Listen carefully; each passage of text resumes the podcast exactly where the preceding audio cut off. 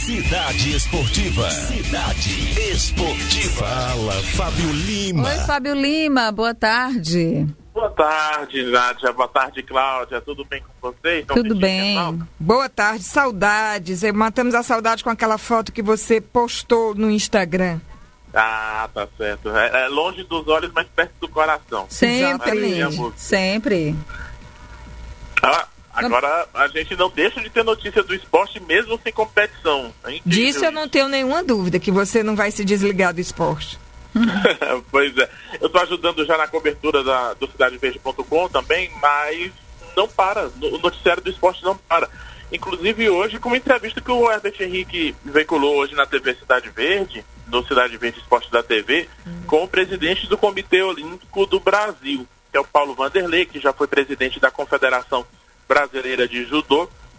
Que o assunto no mundo do esporte, no mundo dos esportes olímpicos, é a realização ou adiamento dos Jogos Olímpicos de Tóquio, marcados para julho e agosto.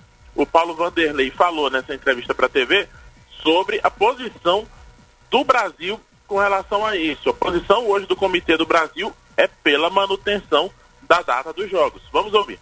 O Comitê Olímpico do Brasil toma a decisão oficial de seguir estritamente a orientação do Comitê Olímpico Internacional de que eh, os jogos serão realizados na data e, e prazo e, e, local estabelecido, que é de 4 de julho a 9 de agosto em Tóquio. Esta é a decisão do COB até o presente. Não significa que é uma decisão definitiva. Cada dia existe uma possibilidade de alteração de plano A, plano B, que eles não falam para nós qual é. Mas é, o momento é esse. A qualquer momento pode haver uma mudança nesse aspecto.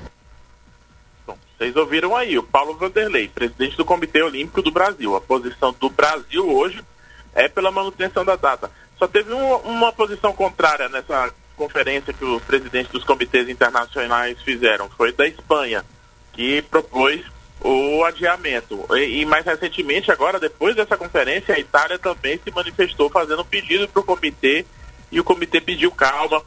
O Thomas Bach tem insistido que faltam quatro meses para o início dos jogos. A chama foi entregue hoje, chegou hoje no Japão, a chama olímpica, para iniciar o tour da tocha no dia 26.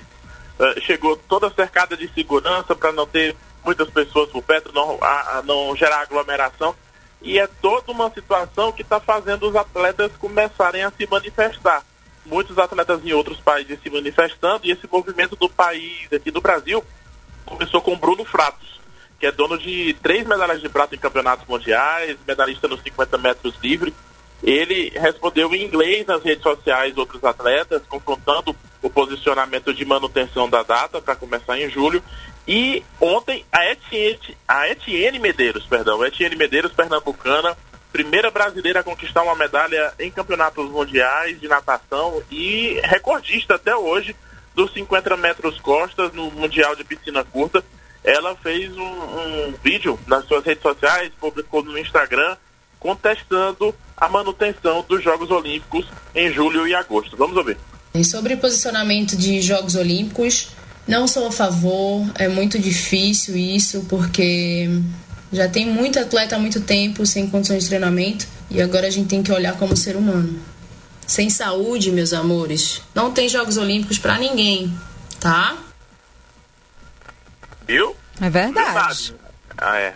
vai, vai dar muito pano pra manga, viu? A gente ainda vai ter muita discussão nos próximos dias na Dia Cláudia, porque é um, é um tema bem polêmico, o, bem controverso. Uh, os atletas não estão treinando, os clubes estão fechados. O próprio Paulo Vanderlei, na entrevista para a TV Cidade Verde, disse que o centro do Comitê Olímpico do Brasil está fechado.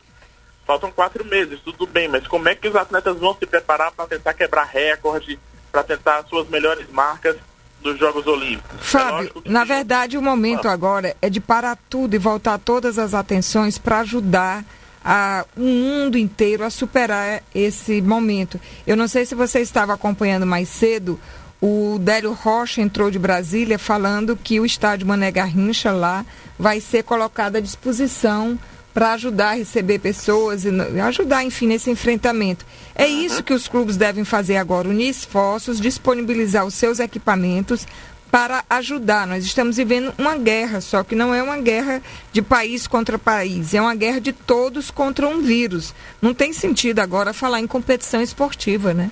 Exatamente. E, e os clubes estão ajudando, Cláudia. O Ceará cedeu o centro de treinamento dele. É, o Bahia também cedeu o São o Paulo da Nádia, né? isso, isso. É, para receber pacientes. É, inclusive o Bahia já vai receber pacientes que não são casos mais graves, né? Que precisam de isolamento. É, lá no Peru, a vila que foi usada para os Jogos Pan-Americanos de Lima no ano passado também vai receber pacientes. O mundo inteiro está agindo nesse sentido no esporte. O problema é que tem muita, muita, muitas questões que eu acho que podem ser resolvidas, mas o Comitê Olímpico Internacional está tentando evitar esses problemas que vão ter que ser resolvidos depois e está torcendo para que a coisa seja resolvida agora. Por exemplo, campeonatos mundiais, o calendário internacional do atletismo, do judô, da natação, tudo teria que ser empurrado para outro ano para a realização dos Jogos Olímpicos em outro período. Se mudar os Jogos Olímpicos de data em Tóquio também, o clima vai ser outro, vai ser um clima mais frio. Então, existem nuances que não vão tornar os Jogos Olímpicos eh, ide no ideal, não vai ser a condição ideal de qualquer forma. Mas, como você colocou, prioridade. A gente tem que resolver primeiro a questão da saúde. É, é, o que a gente tem colocado em todos os aspectos. Todo mundo vai perder de alguma forma. A, a gente vai ter é, um, um, problema financeiro, a gente vai ter algum problema. Já está tendo vários problemas econômicos, mas primeiro a gente tem que resolver a saúde. Se a gente não resolver a saúde, como é que a gente vai resolver os outros problemas depois, né? É perder a vida das pessoas que a gente ama ou a nossa própria vida. Exatamente. E o Campeonato Piauiense? Então, então deixa eu arrematar então essa, esse. Arremate. É, esse editorial esportivo do impacto do, da pandemia no esporte. O Campeonato Piauiense está suspenso, mas tem clube com dificuldade, Nádia. O Timon, que já tinha problemas financeiros ao longo do torneio, ontem publicou um vídeo pedindo ajuda para pagar a passagem dos jogadores de volta para casa. É, ontem, né, quando o presidente Léo Filho postou esse vídeo, 14 atletas ainda não tinham passagem para ir de volta para as suas cidades.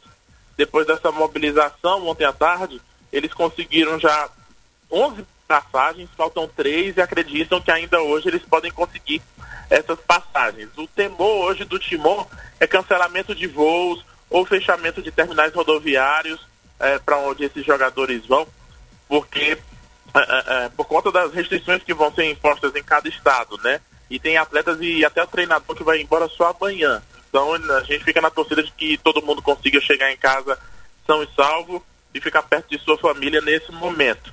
A boa notícia é que o primeiro teste do badminton dos atletas, os piauienses, Fabrício e o Francelton Farias, a Jaqueline Lima e a Samia Lima, deu negativo.